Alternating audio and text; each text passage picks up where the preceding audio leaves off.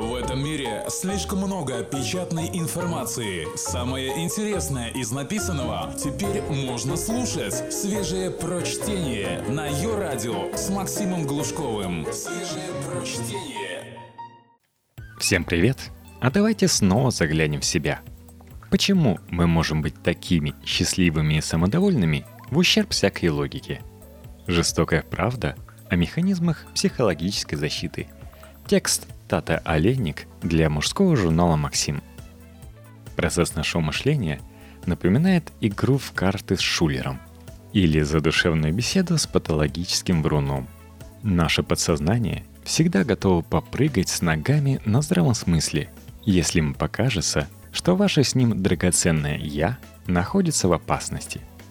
Конечно, хорошо, что от природы мы снабжены такими подушками безопасности – но если мы хотим быть самостоятельно мыслящими взрослыми людьми, то стоит все-таки понимать, чем могут быть вызваны кое-какие наши убеждения и поступки. Ничего не понимаю. Глупость какая-то. Как гласит известный софизм, человек, признавший свою глупость, не может быть глупым. Вспомним знаменитое сократовское «я знаю только то, что ничего не знаю». Но не все так просто – во-первых, признание своей умственной слабости в каком-либо вопросе – это серьезное испытание для нашего «я», которое чувствует себя комфортно лишь тогда, когда оно убеждено в собственном совершенстве.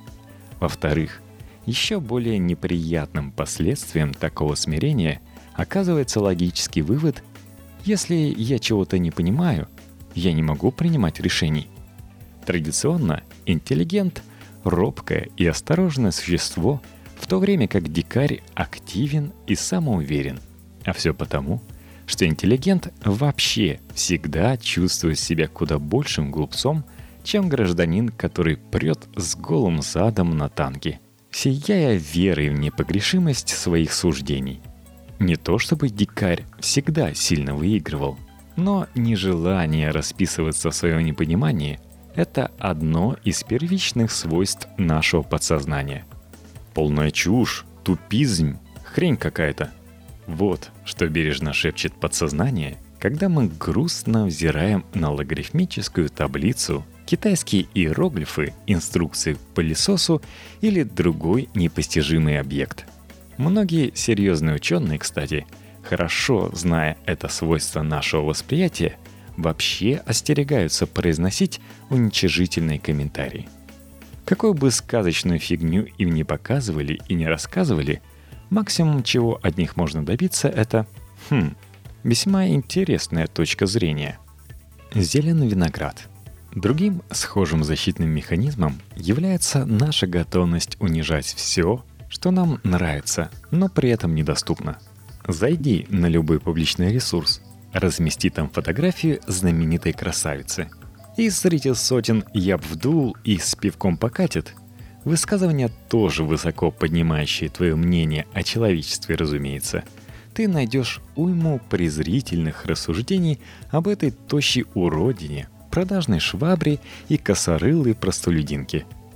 Пишущих такое, в общем, можно понять.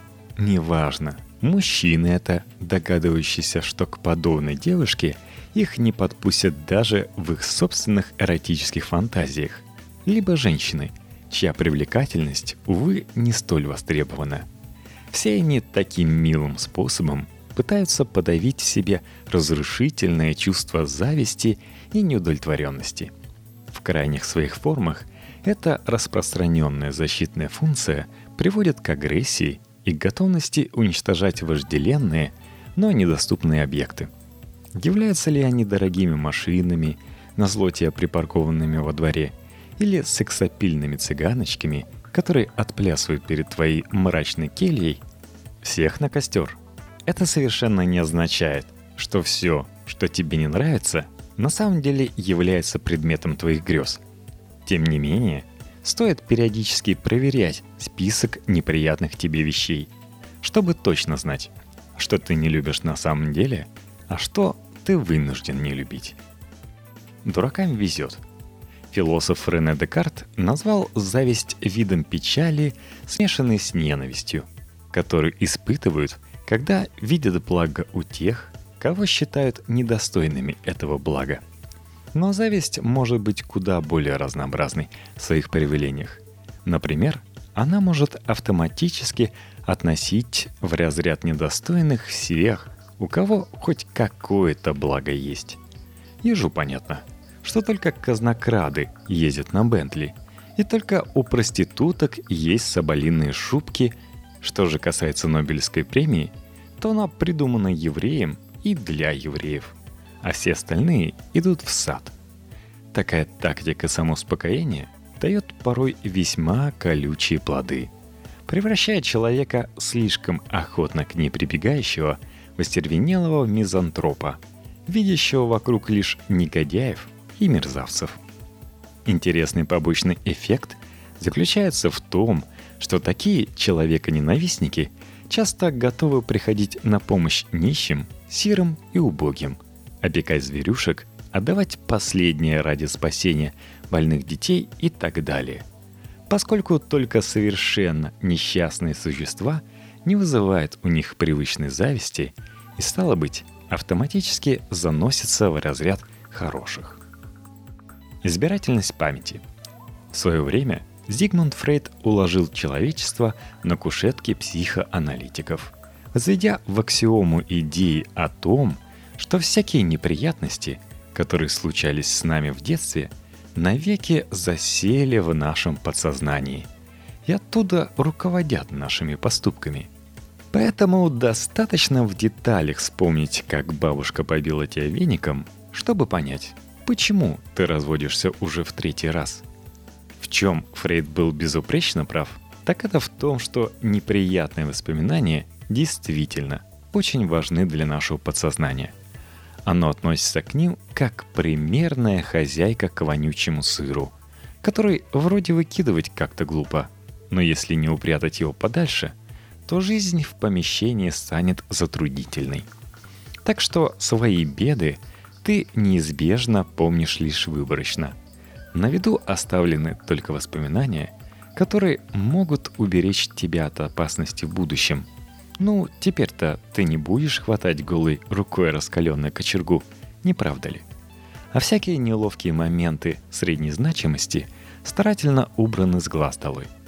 И если есть возможность, то в памяти обучающие примеры будут заменены аналогичными, но с кем-нибудь другим в главной роли. Например, ты будешь вспоминать неловкий момент с мальчиком Вовой, который описывался на физкультуре – но что произошло с тобой за две недели до этого на арифметике, тебе милосердно позволит забыть.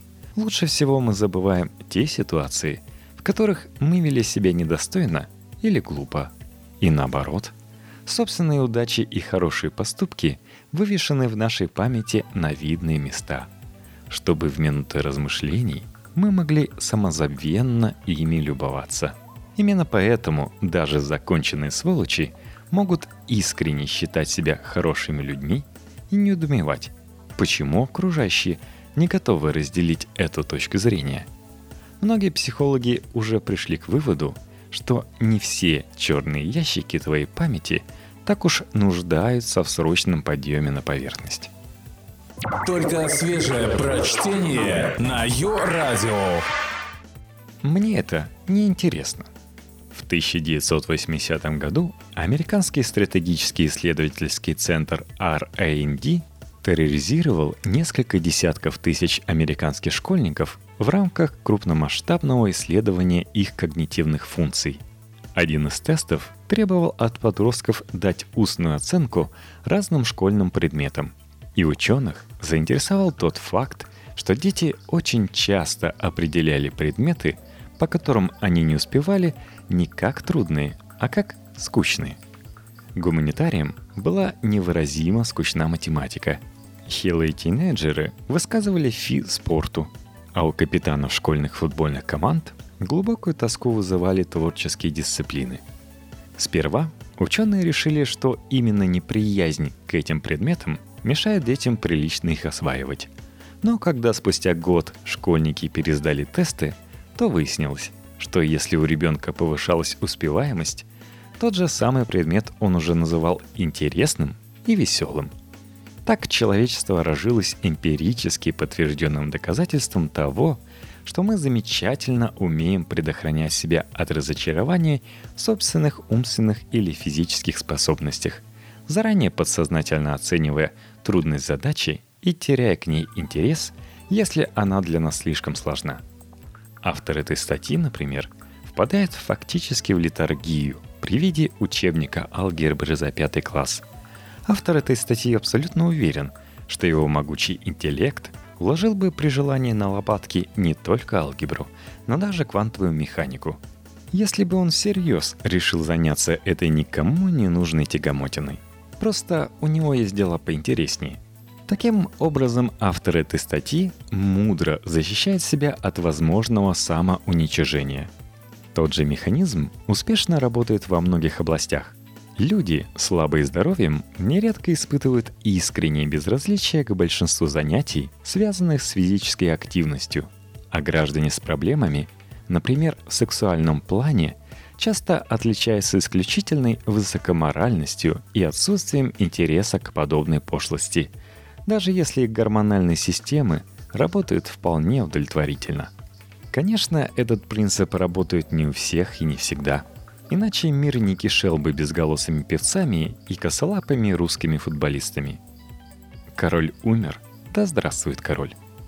Слава пришла к нему лишь после смерти. Эти слова, так часто содержащиеся в биографиях всяких видных деятелей науки и искусства, имеют некоторое отношение к принципу выбора авторитетов у человека. Изначально Информация передается от старшего поколения к младшему. С младенчества мы готовы почтительно внимать старцам, объясняющим, почему нужно чистить зубы сверху вниз, а не слева направо. Но вот рекомендации сверстников мы уже воспринимаем куда более скептически, так как их превосходство мы ощущаем как собственное поражение. Такой информационный вектор является одной из причин любопытного феномена – огромное количество людей легко восхищается достижениями уже умерших или пребывающих в глубокой дряхлости граждан, но при этом лишь с трудом соглашается признать таланты еще живых и активных людей. Особенно это свойственно ученым, художникам, писателям и актерам. Всем тем, кто оценивает себя почти исключительно по результатам выбранной деятельности – они часто скорее удавятся, чем признают, что в работах еще живого коллеги есть что-то заслуживающее внимания. Но зато на его похоронах они прочитают хвалебную оду ушедшему гению и охотно будут скидываться на музей усопшего. Жила-была девочка, сама виновата. У такого коллективного животного, как человек – чувство справедливости является важнейшим инструментом регулирования отношений в социуме. Оно работает у нас фактически инстинктивно, так как именно с его помощью наши предки решали некоторые очень важные для выживания вида задачи. Например, кого из них сегодня уместнее будет на завтрак? Справедливость – это форма логики, на которой базируется наше общество. Понятиями «честно-нечестно» маленькие дети оперируют куда успешнее, чем хорошо-плохо. Поэтому ощущение справедливости, логичности происходящего – непременное условие сохранения нами душевного комфорта. Увы, жизнь часто не имеет никакого отношения к справедливости, и иногда она иллюстрирует нам это уж слишком красочно. Что справедливо в том, что маленький ребенок заболел и умирает? Зачем молодую девушку изнасиловали или убили? В чем смысл того, что парень, спасавший на пожаре котенка, оказался парализован? В нашей системе ценностей такие события алогичны. И некоторые граждане так от этой алогичности страдают, что вынуждены защищаться, превращая жертв этих событий в их виновников. Ребенок – в рынок алкоголиков, несущий ответ за грехи родителей – Убитая – распущенная блудница, которой так и надо за то, что вызывающе одевалась. Котоспасатель просто хотел выпендриться перед девками. Вот и огреб балкой по позвоночнику. Прежде чем вырывать ноги такому толкователю, удивляясь, как его Земля носит.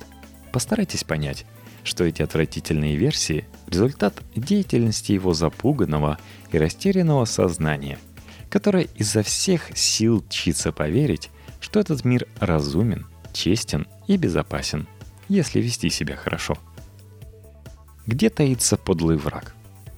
Это же самое чувство справедливости ставит нас в тяжелое положение, когда нам приходится конкурировать с соперниками. Хорошо крокодилам. Они вполне самодостаточны, приотлично умеют жить в одиночестве и могут лупить друг друга хвостами без лишних размышлений. Нам же приходится объяснять себе, почему будет честно и правильно оторвать Иксу голову, отнять у Икса кость и заняться одной интересной штукой с Иксовой женой – Приходится уверять себя, что Икс на самом деле жуткий гад. Не он ли плюнул в сторону священного камня в ночь новолуния? Не он ли коварно сглазил горох у нас на огороде? Не он ли хочет украсть и сажать наших детей? Если на все эти вопросы с голову приходит один ответ «не а, не он», получается почти безвыходная ситуация. К счастью, такое происходит редко, так как наше подсознание отлично навострилась объяснять нам, чем плохи наши враги, почему прекрасны и благородны мы сами, и от чего справедливость требует, чтобы мы задали этим уродам трепку. Даже в перенаселенных обществах, где старательно вырабатывался дуэльный или рыцарский кодекс, этот вопрос не исчезал. Так он был закольцован в иезуитский замкнутый круг. Если мой противник достойный человек, он сам рвется в схватку со мной, и я имею право его бить. А если он не хочет со мной драться, он подлый трус, и я имею право его убить. Даже без всяких убийств мы вынуждены оправдывать себя в любом акте агрессии, и нередко тех, с кем мы поступили плохо, ненавидим больше, чем тех, кто поступил плохо с нами. Отказ от сочувствия. Способности человека к сопереживанию – многократно превосходит все известные аналогичные способности в нашей Вселенной. И то, что они достались хищникам и каннибалам, один из огромнейших нонсенсов бытия. Чтобы выжить при таких конфликтующих условиях, нам пришлось обзавестись сложнейшим механизмом психологической самозащиты. Некоторые его части мы уже тут проанализировали, а теперь перейдем к самому интересному – Почему ощущающие себя частью единого целого, способные разделить чужую боль и страх как свои собственные, скрикиваем «Ой!», когда другой на наших глазах ударяется локтем, мы спокойно можем стоять перед костром, на котором жарится наш собрат, не испытывая других чувств, кроме желания почесать нос. Мы шизофреники? Чтобы понять, как мы ухитряемся такое проделывать, стоит обратиться к опыту этологов – которых мы так любим цитировать в журнале «Максим». Один из основателей этологии, нидерландский орнитолог Николас Тинберген, написал серию работ, посвященных агрессии у стайных птиц, в частности грачей и галок. Эти виды в целом ориентированы на взаимопомощь и способны на альтруизм по отношению к своим слабым или раненым собратьям. Но при определенных условиях заботливый сосед вместо червяка – вполне способен угостить бедолагу клевком, являющимся сигналом к общему развеселому действу под названием «лупи его». Стать жертвой такого массового и порой убийственного избиения могут больные птицы или птицы с нарушениями в поведении или внешнем облике, например, с колокольчиком на лапе. Сейчас уже ясно, что у коллективных видов принадлежность к своим штука весьма условная, и человек тут мало чем отличается от сойки. Охранник концлагеря может искренне любить детей, скрипить над сломанной лапкой щенка и при этом невозмутимо стеречь малолетних узников Берген-Бельзена без особых моральных проблем. Причем достаточным поводом для признания заключенных не своими будет сам факт того, что с ними обращаются как не со своими. Так и для привычного к своей работе судьи Одно попадание незнакомого человека на скамью подсудимых превращает его в чужака.